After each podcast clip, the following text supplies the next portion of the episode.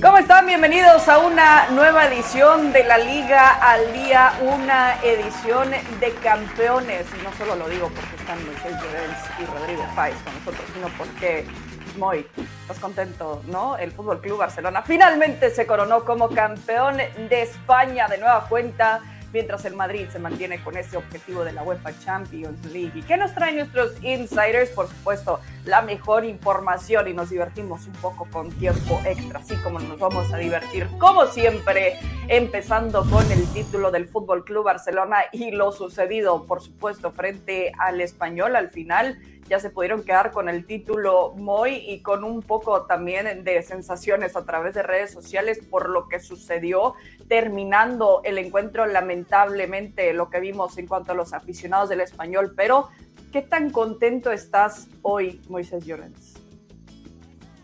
Bueno, estoy contento sobre todo, saludos a vosotros y a toda la audiencia por estar compartiendo este, este segmento. Eh, yo no sé cómo lo hace Carolina Guillén, la verdad es que no lo sé, Cris, pero siempre que hay algo que celebrar, Carolina desaparece. Yo no sé cómo lo hace, pero fíjate, Rodrigo Fáez, que no es la primera vez que lo digo. ¿Tú te has fijado o no te has fijado? Cuando palma el Madrid, se esfuma. Cuando gana el Barça, se esfuma. Por lo tanto, aquí hay que arreglar el tema. Bueno, dicho eso, feliz de estar con vosotros y sí, bueno, eh, eh, contento por, lógicamente, porque es mucho más sencillo trabajar cuando las cosas van bien que cuando van mal. Eh, el Barça a lo largo de la temporada se ha mostrado como un equipo muy serio, muy, muy férreo defensivamente. Es verdad que futbolísticamente, a nivel de juego, me, digo, de juego de creación y de ataque, pues creo que tiene equipo o tiene jugadores para hacerlo muchísimo mejor. Pero bueno, 13 eh, goles encajados en toda la temporada. Eh, solamente eh, dos derrotas creo que son en el curso. Yo creo que son números suficientes como para decir que el Barça es justo campeón y hay que felicitar al equipo de Xavi Hernández. Justo campeón, Rodri, y agrego quizás la palabra inesperado antes de que arrancara esta temporada. Puede ser, porque sí que es cierto que lo venimos contando durante los últimos meses, al ser un equipo en construcción, Chris, y sobre todo teniendo a Xavi que por primera vez iba a tomar las riendas del equipo desde el principio de temporada y con todo lo que pasó, los barullos, los líos entre la porta, lo que pasó además con el tema financiero, la llegada de Mateo Alemán, daba la sensación de que iba a ser un año de transición para el Barça y yo creo que por eso precisamente tiene mucho mérito o mucho más mérito del que ya de base tiene, porque creo que es imprescindible primero decir o empezar esta exposición diciendo que ha sido el mejor equipo durante toda la temporada, creo que es un justo premio para Xavi, para los suyos, creo que es justo campeón el Fútbol Club Barcelona, pero, pero sobre todo por eso, porque empezó el Real Madrid muy bien, con una muy buena velocidad de crucero respecto a lo que había el año pasado, pero pronto empezó a flaquear y ahí estuvo el Barça. El Barça se mantuvo desde el principio muy bien, muy fuerte. Le costó, me acuerdo en aquel partido contra el Rayo Vallecano al principio de temporada, cuando estabas todavía empezando, pero, pero pronto eh, agarró esa grandísima velocidad, esa fortaleza defensiva, que es lo que creo que ha llevado al Barça de Xavi a conseguir el título. Supo sufrir en los momentos complicados porque la eliminación de la Champions y luego a posterior de la Europa League creo que fue un momento complicado, dos momentos complicados de la temporada para Xavi, pero oye, lo han sabido gestionar muy bien, se han sabido sobreponer a todas y cada una de las dificultades que ha habido, eh, porque ya no solo a nivel deportivo, sino a nivel extradeportivo el club ha sufrido muchísimo, caso Negreira, etcétera, y yo creo que al final ha habido una burbuja, un oasis, lo han sabido gestionar muy bien, por lo cual aplauso y que celebren. Ahora, Chris, es el décimo quinto de liga en 15 temporadas, ¿eh? Es que es una burrada, ¿eh? Es que eh, eh, es el primero de la era post-Messi, pero el Barça llevaba, de los últimos 15 temporadas, suma 10 títulos. Es una barbaridad, una barbaridad. o sea, 10 de 15. de los últimos 15 ligas, 10 las ha ganado el Barça. Vale, vale. Bien. Y entonces está con 27 títulos de liga, como vemos en la, en la placa. El Barça va a pedir la liga del 37, creo que es. Jordi Blanco, nuestro compañero de espndeportes.com, eh, escribió y hace, creo que fue hace un par de meses, que el Barça va a reclamar la liga de 1937.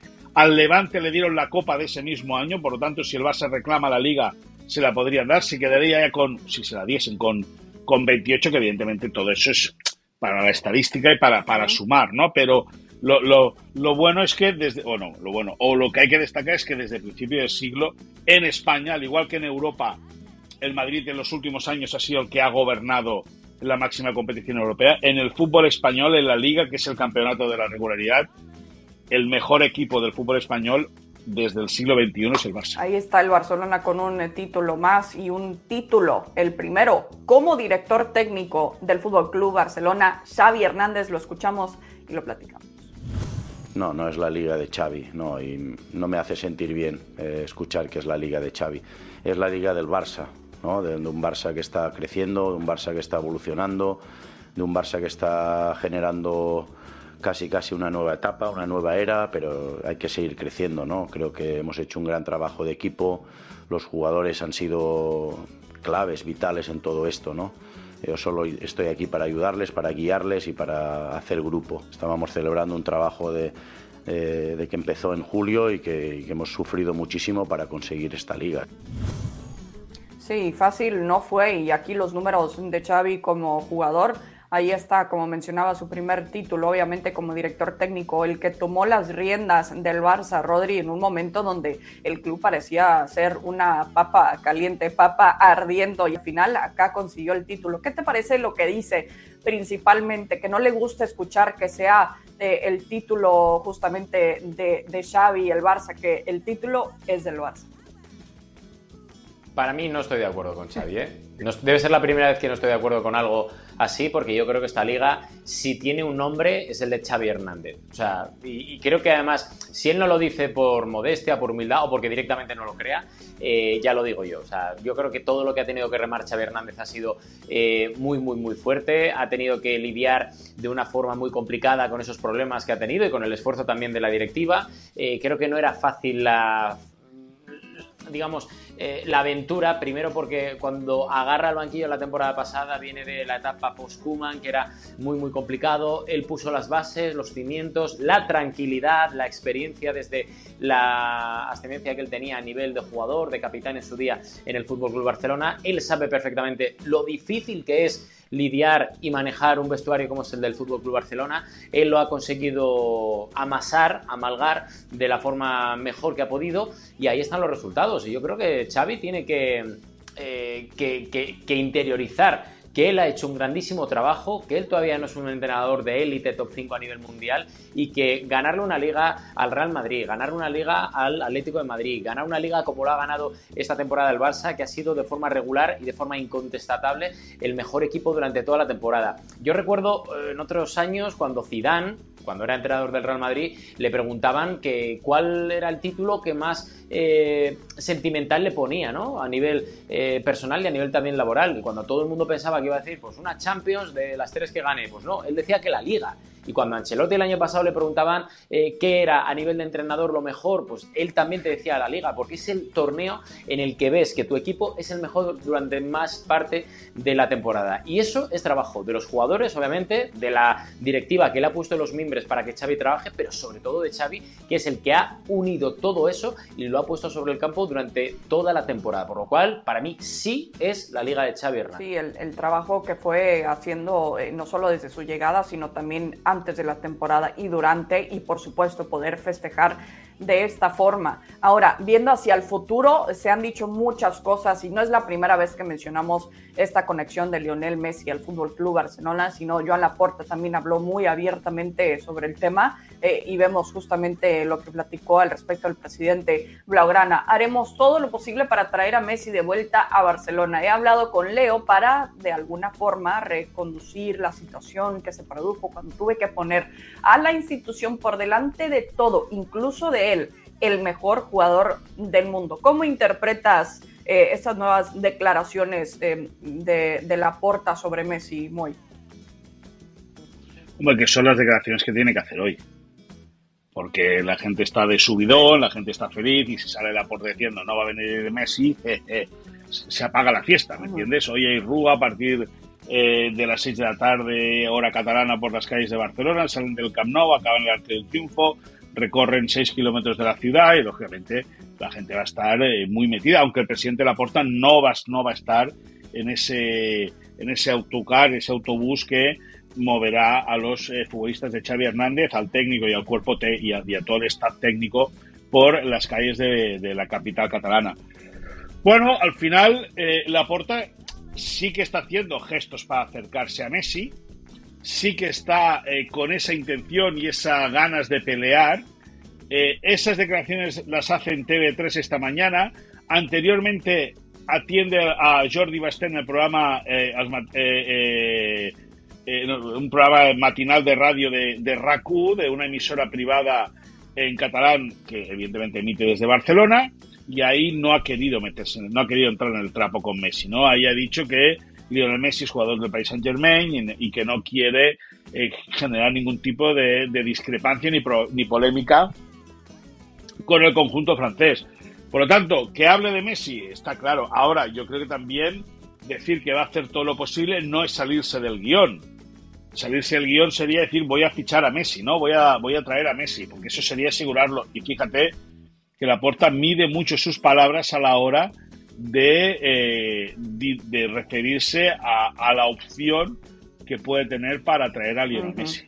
Sí, claro, porque, pues, bueno, aprendiendo un poquito del pasado y, que esta situación a lo mejor va a tener que poner por delante de nueva cuenta la institución en cuanto a la situación económica, eh, pensando en lo que se viene en los próximos meses. Así que seguiremos muy de cerca, por supuesto, esa situación de Leo Messi y los movimientos que pueda hacer el club después de coronarse campeones de la liga. Los que se quedaron en segundo lugar, más bien los que recuperaron el segundo lugar este fin de semana, el Real Madrid, el Rodríguez, hicieron un trabajo frente al Getafe.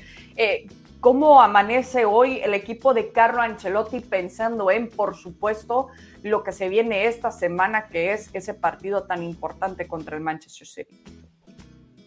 Amanecen un poco liberados porque sí que es cierto que el partido del fin de semana contra el Getafe llegaba en un momento raro raro. Y cuando digo raro es entre críticas de varios sectores del fútbol español por esas rotaciones que comentábamos la semana pasada que iba a hacer Ancelotti, que luego se confirmaron y había muchas suspicacias porque los rivales del Getafe en la lucha por evitar el descenso se quejaron amargamente de que el Real Madrid iba a tirar el partido, ¿no? Y era un ambiente muy extraño en el cual Madrid no tenía otra que, forzar un poco la maquinaria y tirar un poco hacia adelante. Al final se consiguió la victoria, era muy muy complicado porque jugar contra el Getafe y más contra el Getafe de Bordalás es muy muy difícil por la ausencia de espacios atrás, por cómo se cierra el equipo y al final con tantas rotaciones pues el Real Madrid consiguió la victoria.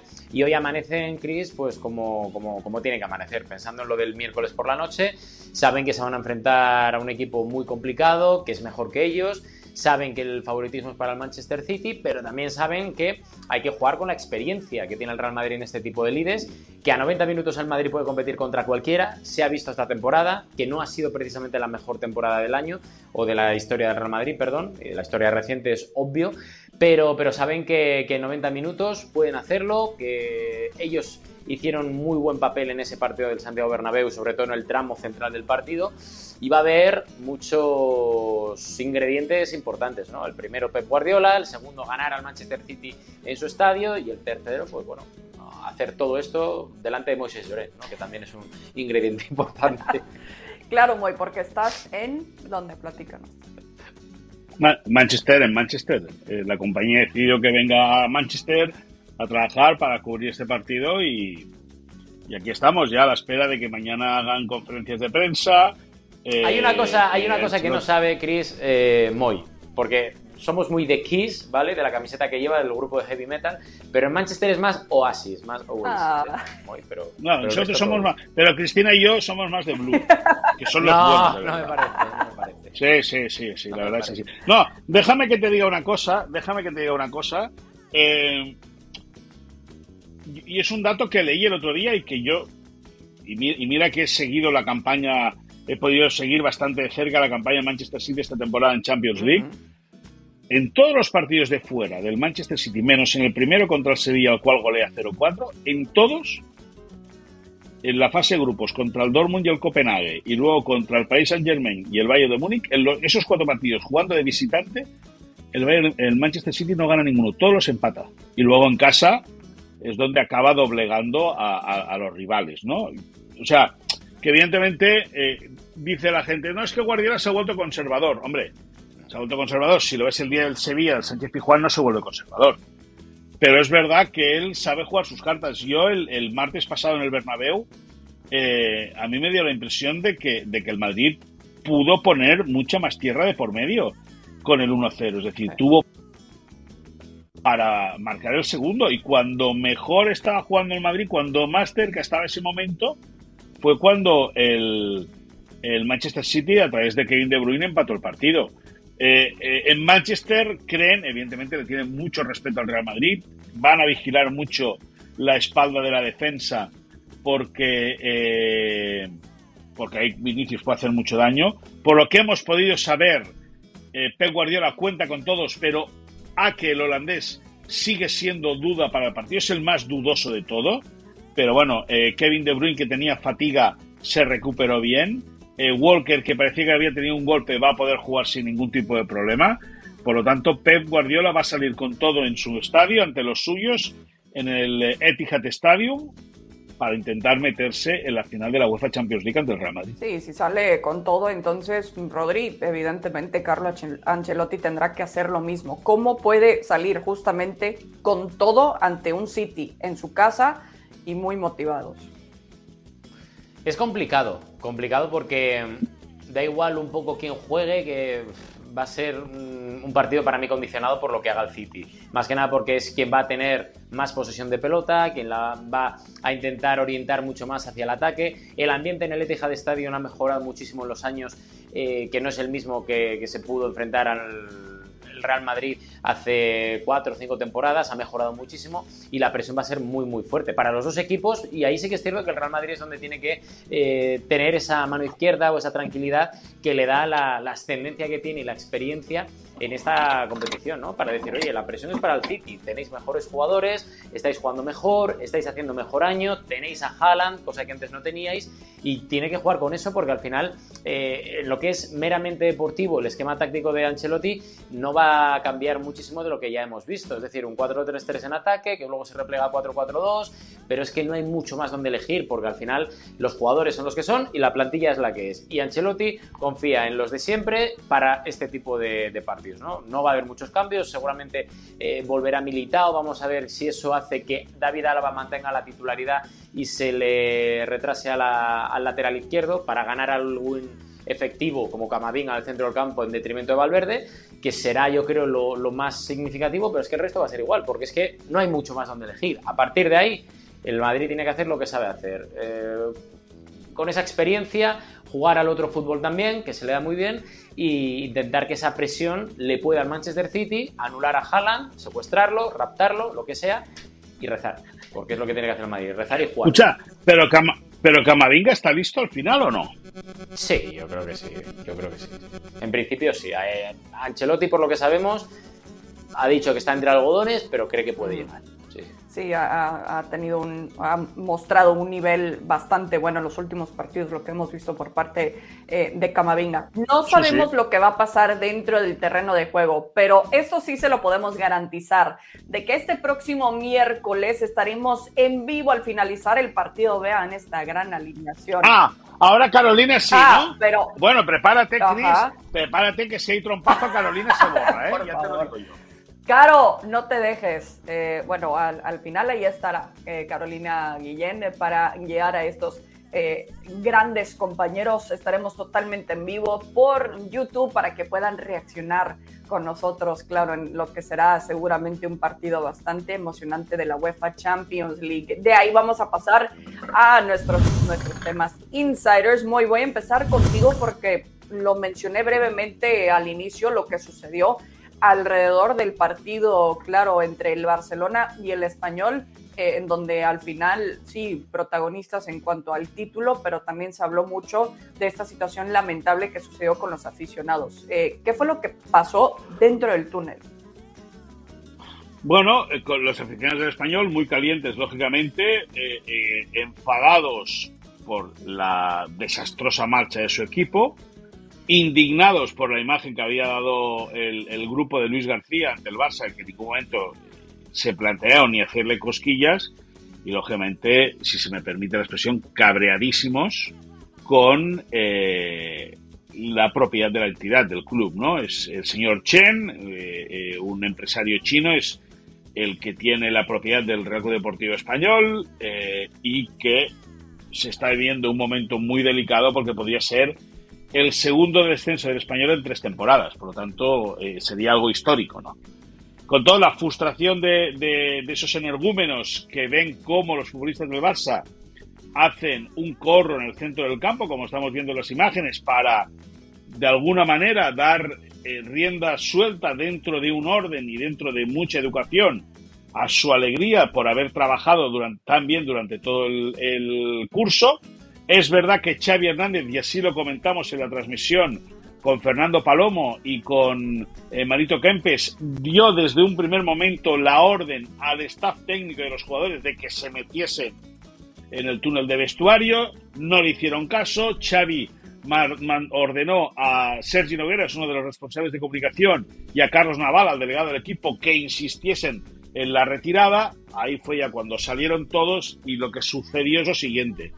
Salieron 100, 150 seguidores del español, evidentemente los futbolistas de Barça tuvieron que recogerse rápido hacia el túnel de vestuarios y entre la gente que había acumulada en eh, el acceso al túnel de vestuarios estaba José María Calzón, que es un, o ese ha sido el veterano, ¿no? el, delegado veterano del español, tiene más de 70 años, estuvo ahí para ver qué sucedía y de manera fortuita un jugador del Barça o alguien de, los que corrió para meterse en el túnel de vestuario, no sabemos si jugador o técnico, chocó con él, cayó al suelo y se golpeó la cabeza. ¿Qué sucede? Que el hijo de José María Calzón, Willy Calzón, Guillermo Calzón, es el actual delegado del equipo. Y lo que hizo fue, evidentemente, salir en defensa de su padre, recriminando qué había sucedido, que por qué lo habían echado al suelo. Entonces, eh, Busquets, eh, Jordi Alba y Ronald Araujo creyeron que todo era eh, una. les, les estaba insultando, les estaba recriminando algo, y lógicamente ahí es donde se genera la disputa posteriormente, cuando se le explica a los jugadores del Barça qué es lo que había sucedido verdad, se calman los ánimos, se van al vestuario y celebran el título ya en la intimidad. Sí, es que era para que no se descontrolaran los ánimos para empezar. Es, es increíble las imágenes que salen eh, ayer y, es de nueva cuenta eh, un recuerdo de que la violencia todavía sucede en el, en el fútbol y no es exclusivamente una situación que, vemos en España. Por, por cierto, Chris, déjame, Déjame que te añada que este fin de semana hay, no, el día 28 hay elecciones a las alcaldías de las, de, los, de las poblaciones en España, tanto ciudades como poblaciones. En San Just Desvern creo que es eh, una, una, ciudad eh, eh, muy cercana a Barcelona. El número 5 de la lista por el Partido Popular, un partido de la derecha o de la extrema derecha que ha gobernado en España en los últimos años antes de que entrase el gobierno socialista, pues en, la lista número 5 del Partido Popular en ese pueblo, San Just de había hasta hoy, porque ha dimitido, un chico que participó en la reyerta de ayer, que se dedicó a tirar una cámara de televisión valorada en más de 300.000 euros al suelo. El realizador del partido, Oscar Lago, captó la imagen de cómo echaba la cámara al suelo y lo fue, lo fue siguiendo por la cámara, por el estadio, por, por allá por donde se movía, porque iba con la cara desenfundada, sin, sin, se le veía el rostro, ¿no? Pues eso le ha costado tener que salir de esa lista, de ese partido político, y ojo, porque es formador del Junior, un equipo muy popular en San Cugat del Vallés. Por lo tanto, el chico, por hacerse gracioso, le va a salir muy cara eh, esas imágenes que le delatan como un delincuente. En lugar de tomar la oportunidad y tranquilizar a la gente y ser líder en ese sentido, eh, se equivocó bastante y se fue del otro lado. Es lamentable que sucedan ese tipo de cosas y que tengamos que eh, platicar sobre lo que sucedió ayer más allá del título del Fútbol Club Barcelona. Así que, bueno, es un discurso que ya he tenido que platicar varias veces, pero qué, qué lamentable, punto. No, no, no sé qué más decir al respecto. Mejor vamos a cambiar de tema. Rodri, vuelvo contigo porque ya hablábamos de, lo que le toca al Madrid en los próximos días, principalmente el miércoles. Eh, entonces, ¿cómo están manejando esta situación con eh, lo que hay eh, no solo dentro del terreno de juego, lo que va a suceder contra el Manchester City, sino principalmente lo que sucede a su alrededor, planes a futuro, etcétera? Sí, al final lo que va a pasar esta semana es que la orden es clara desde arriba, única exclusivamente en el Real Madrid, tanto a nivel de club como a nivel externo, se va a hablar del partido contra el Manchester City de ese miércoles por la noche. No quieren desde el banquillo, ni Ancelotti, ni desde la presidencia, el propio Florentino, que nada distraiga ni a jugadores, ni a entorno, ni a club, ni a cargos intermedios. Nada de nada. Y de hecho, todo esto lo sé porque esta mañana hemos intentado hacer ronda de llamadas con las fuentes que manejamos en el Real Madrid y nos han dicho, Rodri, llámanos el jueves por la mañana, porque de momento estamos todos alineados para intentar que la concentración sea máxima y que, digamos, todos rememos en el mismo sentido para intentar que el Real Madrid consiga la victoria frente al Manchester City y pasen a una, a una nueva final en Estambul contra bien Inter de Milán, que lleva ventaja, o el AC Milán si consigue la remontada. Por tanto, todo congelado, todo congelado, con... y cuando digo todo, es todo a nivel de conversaciones, a nivel de tanteos, contactos, eh, negociaciones, Bellingham, las renovaciones, todo congelado, nada quiere Florentino Pérez y Carlo Ancelotti que distraiga a los jugadores hasta el próximo jueves. A partir del jueves, normalidad absoluta, se gane o se pierda en Manchester. Pero hasta entonces, Champions.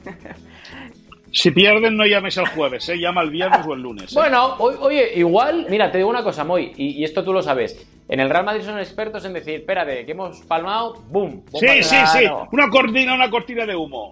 Una bueno, bombita de humo. Igual sí, no es mal día. Igual no bueno, es, es como un. un, un sí, sí, bueno, llama, nos llama, estamos llama, adelantando, llama, ¿no? Pero si sucede la, la, eliminación, lo de Jude Bellingham puede ser también un, eh, pues un colchoncito, ¿no? Ahí donde, donde cae, caer un poquito más, un poquito más suaves. Si consiguen, ¿eh? Que por cierto, Chris, en este aspecto venimos contando que efectivamente el Madrid vuelve a ser optimista. Hace tres semanas ya lo, lo dijimos e informamos de ello, pero que de, para nada desde Manchester el City está tirando la toalla sobre Jude Bellingham, que aquí en España se está diciendo que sí, pero no, no. O sea, las informaciones que a nosotros nos llegan es que todo lo contrario, que sigue la lucha entre los dos equipos. La batalla dentro y fuera del campo entre el Madrid y el Manchester City.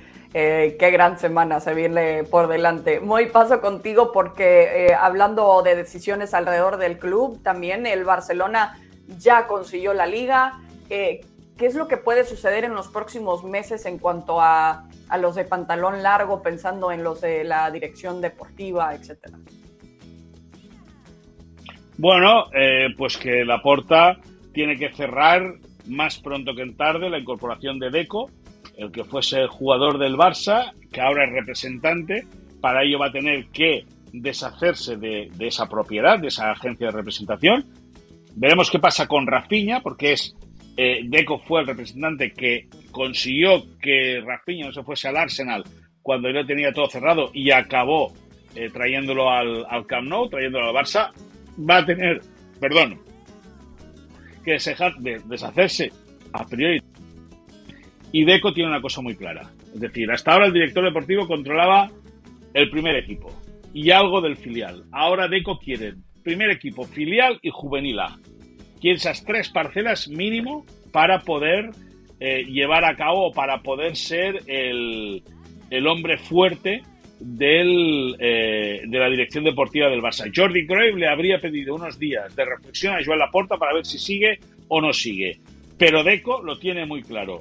Primer equipo, filial y juvenil. A partir de ahí, si Laporta lo acepta, porque eso podría arrinconar a José Ramón Alexanco, hasta ahora el director responsable del fútbol base del Barça, y ahí hay un juego de tronos tremendo, un poder que todo el mundo quiere y Deco desea aprovechar la oportunidad, si entra en el club, para tomar mando eh, en, en, esa, en esa posición y controlar el primer equipo, el filial y el juvenil más grande. Okay decisiones interesantes que tendrán que tomar en, en las próximas semanas, eh, pensando en lo que se viene este verano, no solo para los clubes, Rodri, sino también en cuanto al arbitraje, porque existe una preocupación general. Platícanos más. Sí, estas últimas semanas hemos estado hablando mucho con, varios clubes, precisamente por el tema de los fichajes, y aprovechas un poco las llamadas que, tienes con tus contactos para hablar de otras cosas, ¿no? Y hay bastante, bastante nerviosismo, desasosiego, bastante mm, preocupación por el hecho de que se interpretan desde, desde muchos clubes españoles que el nivel del arbitraje no es que haya bajado, pero que está en un momento complicado y bastante inferior respecto a los arbitrajes pre-bar que, antes era, digamos, más normal, ¿no? El arbitraje, la forma en la que los árbitros, que se les notan desde varios clubes muy nerviosos al hablar con los jugadores, eh, da la sensación de que, de que en algún caso incluso han perdido los nervios y que se están sacando muchas tarjetas rojas, muchísimas, si comparamos eh, las tarjetas rojas en España con la Bundesliga, con la Serie A, con la Premier, etcétera, y da la sensación de que muchos clubes están bastante preocupados por el nivel del arbitraje y sobre todo por algo que llama mucho la atención, es decir, por qué ciertos árbitros internacionales arbitran de una forma en España y por qué fuera de España, cuando están en Europa League, Conference o cuando están en la Champions, arbitran de una forma distinta. El criterio varía muchísimo y no se acaba de entender exactamente cómo una herramienta en la que todo el mundo estaba eh, convencida que iba a ser positiva, como es el VAR, está causando tantas polémicas y también tantos errores, como por ejemplo las manos dentro del área, las expulsiones, patadas, etcétera, que da la sensación de que, de que hay, hay mucho descontento generalizado en los clubes españoles. Vamos a ver, porque sí que es cierto que también eh, las fuentes que al menos yo manejo en los clubes me dicen que ellos quieren ayudar a los árbitros para que estén más tranquilos, para que mejoren, para que vuelva un poco la normalidad, pero sí que es cierto que el arbitraje en España pasa por unos momentos complicados. Sí, o habrá que ver qué es lo que pueden hacer para mejorar este tema y al menos de que, no estén preocupados sobre esta situación que al final pues es de lo último que se quieren preocupar cuando se enfocan en, partidos para la próxima temporada. Eh, hablando de lo que viene también, eh, a ver, Moy, platícanos un poco sobre la mano dura de Márquez. Sí, Rafa Márquez, eh, que este fin de semana ha visto cortada una racha de 13 partidos sin perder con el Quiniela Azulgrana, que le habían puesto en la zona noble de la primera federación, de la segunda vez, la tercera categoría del, fútbol español. El Barça B pierde ante el Intercity, que es un equipo que jugó la Copa del Rey contra el, contra el Barça en esta presente edición y que le complicó mucho la vida. El Barça necesitó de la prórroga para eliminar al conjunto alicantino. Pues bien, Rafa Márquez no le tembló el pulso para nada, pero para nada, a la hora de dejar en el banquillo a uno de sus mejores futbolistas, a Stanis Pedrola, un chico que ya ha debutado con el primer equipo, con, ha, sido invitado varias, ha sido invitado varias veces por Xavi Hernández para ejercitarse eh, con el colectivo profesional. A Rafa Márquez hubo algo que no le gustó de ese joven jugador, la actitud, luego lo dijo en conferencia de prensa que la actitud no le había gustado y no le tembló el pulso, el pulso en sentarlo en el banquillo. Es decir, eh, Rafa Márquez eh, parece, parece, no, es un tipo muy afable, un tipo dialogante, un tipo de que parece incluso de, de, un perfil eh, que no alza la voz, es decir, medio, medio bajo en ese sentido, ¿no? De, de mucha calma, mucha tranquilidad, mucho, muy saber estar, pero de puertas adentro del vestuario nos dicen que evidentemente impone el carácter que le toca y no le tembló la mano dura de tener que de sentar a uno de sus mejores jugadores, aunque el perjudicado fuese el grupo, puesto que el Barça acabó perdiendo el partido. Sí, eh, estas decisiones difíciles que tienen que tomar como directores técnicos, así como Rafa Márquez, como dices, que no le tembló la mano a la hora de tener que tomar estas decisiones, eh, aunque le haya resultado o, no en este caso. Eh, hablando de directores técnicos, también el Getafe estaba buscando uno nuevo. ¿Ya tiene alguien en mente, Rodri? Sí, de cara a la próxima temporada el Getafe está mirando porque en teoría, en teoría digo, porque esto es fútbol y todo es susceptible de cambiar, el Getafe cuando despide a Quique Sánchez Flores ficha a Bordalás, lo convence después de varias conversaciones entre Ángel Torres, el presidente del Getafe y el, entrenador actual del, equipo, lo que pasa que en teoría ese compromiso que tienen los dos es hasta, hasta final de temporada, ¿no? Que Bordalás dice yo os ayudo, intento echar un cable dentro de, de lo que yo pueda y en cuanto termine la temporada me voy porque da igual si el Getafe se queda en primera o desciende finalmente que el compromiso inicial al que han llegado Bordalás y el Getafe es ese. Final de temporada se rescinde este contrato. Vamos a ver si luego, imaginémonos, que salva al Getafe, a Bordalás no le sale otra cosa y decide volver a Getafe la próxima temporada. Eso ya es algo que, que tiene que decidir el propio Gordalás y el Getafe. Sin embargo, el Getafe en esta situación lo que tiene que hacer es eh, explorar un poco el mercado en busca de varios nombres. Y uno que gusta mucho es el de José Rojo Pacheta. Aquí le vemos en pantalla, ex entrenador del Elche en su día, del Valladolid. Lo hizo muy bien en los dos eh, equipos anteriores. De hecho, su salida de Valladolid fue un tanto extraña porque nadie acabó de entender exactamente que el Valladolid eh, prescindiera de los servicios de, de Pacheta. Más que nada porque ahora el Valladolid está en una situación casi igual o incluso peor a las puertas del descenso con Petzolano, que también lo está haciendo bien, ojo, dentro de lo que, de lo que hay. Pero sí que es cierto que sorprende mucho, tiene muy buen cartel, no va a ser el Getafe el único interesado en Pacheta, pero sí que es cierto que gusta mucho, entre otros nombres que puede haber. Entonces, eh, apuntemos aquí en rojo ese nombre, que insisto, puede ser uno de los mejores colocados para la próxima temporada. Ojo, ojo que Pacheta, Pacheta ya subió al Valladolid, como decía Rodri, también sube al Elche y lo primero que hace la propiedad de leche cuando sube es echarlo a la calle. y es un tío muy aguerrido, es un tipo que además tiene buen paladar futbolístico. Eh, sí, sí, sí. Paladar espectacular tiene. sí. Fantástico. Sí, por supuesto, hasta eh, Moy se quedó sin, sin palabras, si es que lo pueden creer. No, no. Ahí te escuchamos. Aquí, aquí, aquí estoy, aquí estoy. Sí, ah, decía que. Es que. No, es que me está llamando cachúo. Es que, es que la gente llama cuando no toca. ¿Me entiendes? Y. Ay, es que muy Un abrazo a Katsuo. No puede ser, no puede ser. Y entonces eso, pues que Pachete es un plan Sí, por supuesto. Le mantendremos ahí, por supuesto, la, la atención pensando en lo que se viene ya la próxima temporada, en donde el Barcelona llegará como campeón defensor ya de la liga, después de haberse coronado, lo cual me lleva a tiempo extra para divertirnos un poco más. ¿Por qué no? Porque quiero saber alguna anécdota, alguna eh, historia eh, curiosa, eh, de risa que haya sucedido alrededor del club. Se los dejo ya, ya a su disposición. Moy, ¿tienes algo en mente que nos quieras contar? Bueno, pues que Neymar apareció en la fiesta de celebración uh. de los jugadores del Barça. Okay.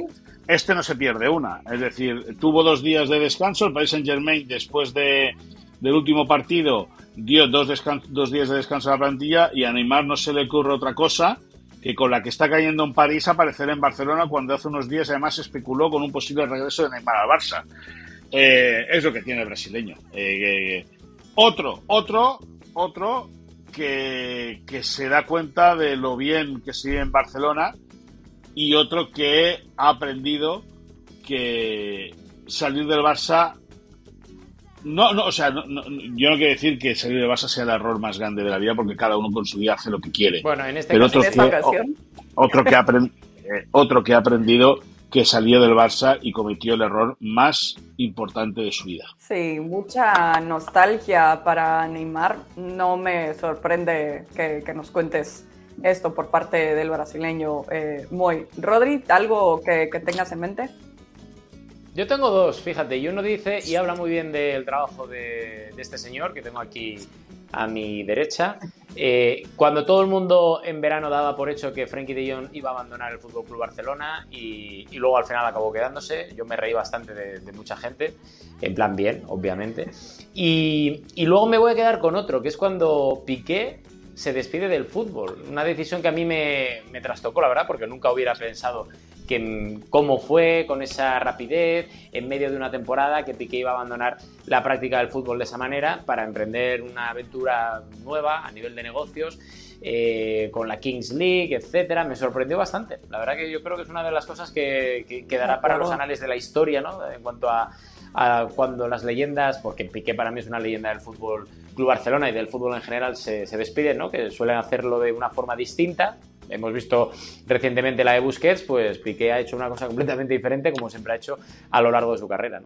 Sí, porque parecía que eh, no la estaba pasando bien eh, en cuanto a su nivel de juego, se le criticaba bastante, no estaba teniendo los minutos que pues, ya nos acostumbrábamos a ver por parte de Piqué y el ser humano, eh, más allá del futbolista, el ser humano pues, sí estaba lidiando con muchísimas cosas que eventualmente, eh, bueno, ya todos escuchamos la, la canción de su exmujer, eh, no hay que entrar ya en más detalle, todo el mundo, todo el mundo lo sabe. eh, pero fue una temporada también con, con muchas situaciones que, que sucedieron, claro, y, y, en especial muy con lo de Frankie de Jong, que al final pues fue una, una parte bastante importante para ese campeonato, ¿no? No, no, una, una, una, una eh, base tan importante como Ter Stegen, como Araujo, como evidentemente Frankie de Jong y Lewandowski. Es decir, ese es el esqueleto, ¿no? La, la, columna vertebral. Luego ahí, si fuese el, el, el, tronco del árbol de Navidad, pues ahí colocaría uh -huh. una bolita que sería Valde, otra que sería Gaby, otra que sería Pedri. Eh, el Barça, a través de esa columna vertebral veterana, ha sabido trufar muy bien al equipo y darle galones y responsabilidad a la gente joven, que es de lo que se tiene que nutrir el equipo para en el futuro seguir compitiendo también. Xavi tiene un reto que es que el equipo juegue mejor al fútbol y empieza a tener ingredientes importantes como para conseguirlo. Veremos en qué. Sí, por supuesto. Hasta ahora el Barcelona consiguió el título de la liga y les recordamos que todos los partidos, todavía lo que resta de esta temporada de la liga, lo podrán disfrutar a través de la pantalla de ESPN Plus, de ESPN Deportes y tendremos todas las reacciones aquí en nuestras ediciones de la liga al día. Ha sido una gran temporada, todavía no terminamos pero como siempre, un gusto platicar con Moisés Llorens, con Rodrigo Fáez. Esto todavía no termina. Estén pendientes de lo que ya les platicábamos, que estaremos totalmente en vivo después de ese partido, la semifinal de vuelta entre el Manchester City igual, y el Real Madrid. Igual estamos a punto. Igual hasta me apunto y todo, mira que te digo, igual hasta me apunto. bueno, hay que que lo apunte nuestro querido productor eh, Henry, que también nos ha llevado durante esta temporada y que también disfrute de que ya hay campeón de liga. Moy, Rodri, nos vemos en unos días, si les parece. Chao. Adiós, adiós.